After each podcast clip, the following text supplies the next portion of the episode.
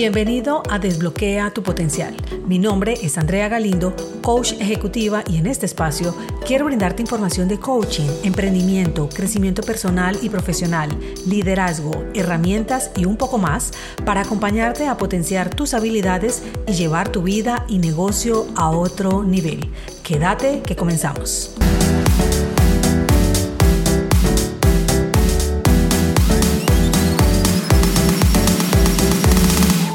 Si este año estás pensando en emprender y una de las primeras afirmaciones que se te ocurren es no sé vender, quédate porque debes escuchar esto y te voy a contar cómo yo lo viví.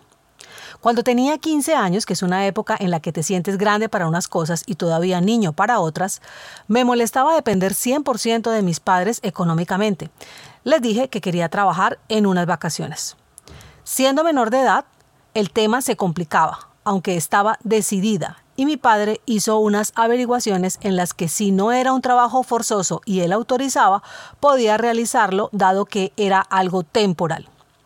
Entonces mi madre se acordó que tenía una amiga que trabajaba en una tienda exclusiva de ropa de mi ciudad, donde frecuentaban personas de alto poder adquisitivo.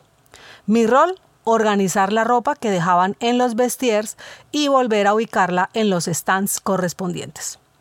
Ese fue mi primer acercamiento real a lo considerado ventas, pues todo el tiempo vendemos desde que somos niños convenciendo a nuestros padres para que nos compren un dulce, en la adolescencia generando las mejores estrategias para vernos bien y captar la atención de esa otra persona, en la adultez proponiendo a tu jefe los días que requieres para irte de vacaciones, en fin, siempre estamos en campaña.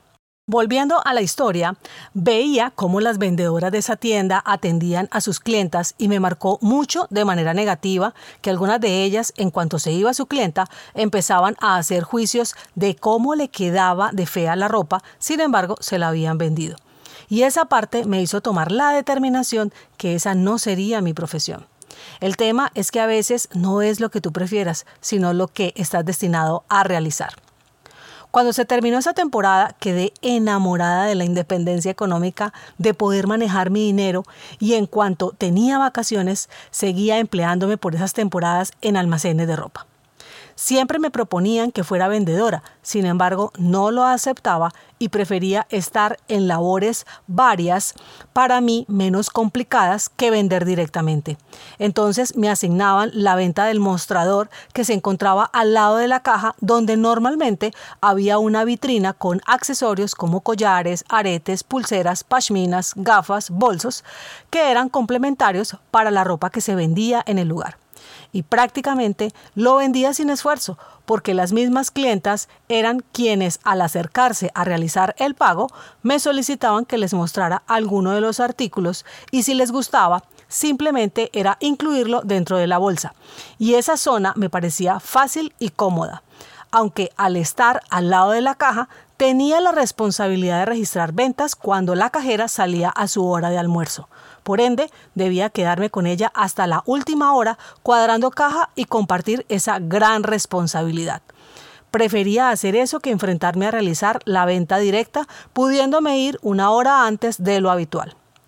Probablemente hoy estés pasando por algo similar, donde prefieres la incomodidad por no tener la valentía de experimentar algo nuevo dadas las experiencias vividas o creencias infundidas como fue en mi caso.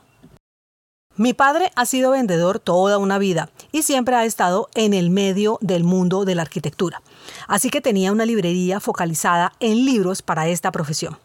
Siempre me decía que debía aprender a vender, que era la mejor profesión que existía en el mundo y por supuesto yo no lo aceptaba. Un día me dijo que me fuera para su oficina y le ayudara con los temas administrativos y atender algunos clientes cuando llegaran a la librería si él estaba por fuera. Y aunque el susto me embargaba, como sabía que era por lapsos, lo acepté más por el dinero que me iba a ganar, lo confieso. Cada vez que se iba un cliente de la librería, me daba los aprendizajes de esa venta, mas yo seguía desinteresada del tema. Así que no prestaba mucha atención porque la figura que había forjado en mi mente era que al ofrecer lo que quería vender incomodaba al cliente. Él, en sus sabios consejos, que hoy quiero compartirlos contigo, me explicaba estos cinco puntos.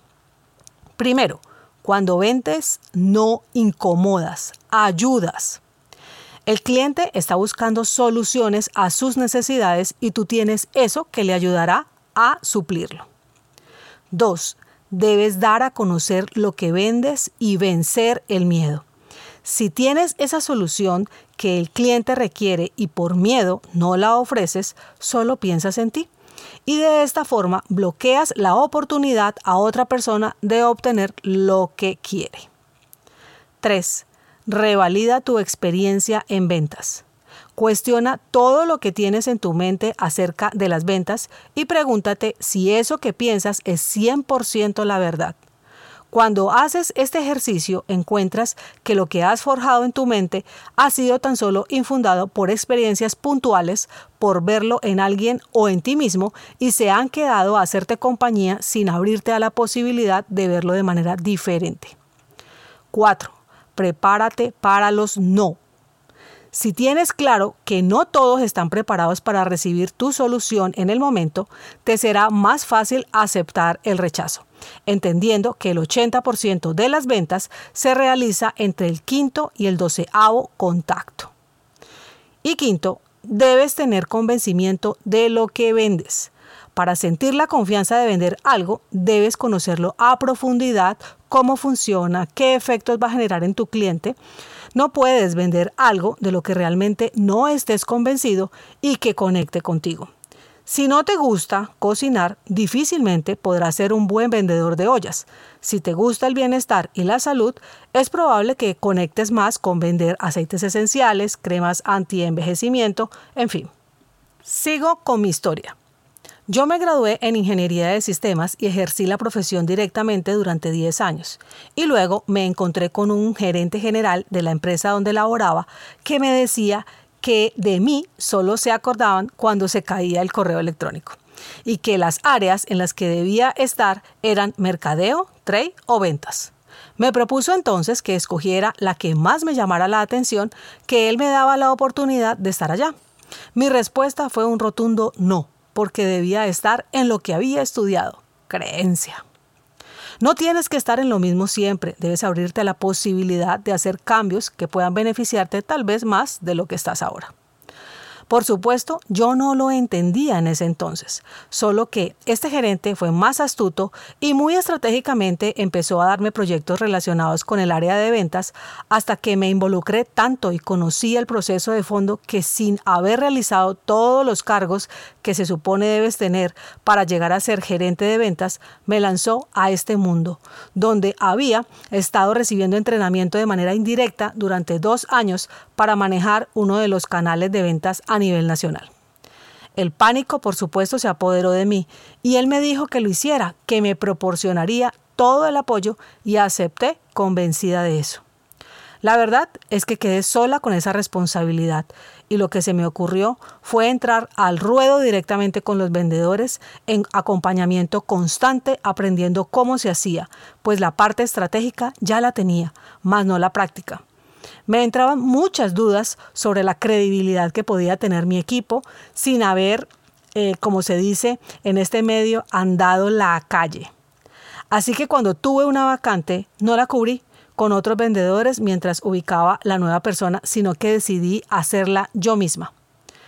Era una apuesta grande y fue donde recordé todas las enseñanzas de mi padre, aunque me martillaba esa vocecita que me decía, ¿Qué van a decir tus vendedores si esto no sale bien?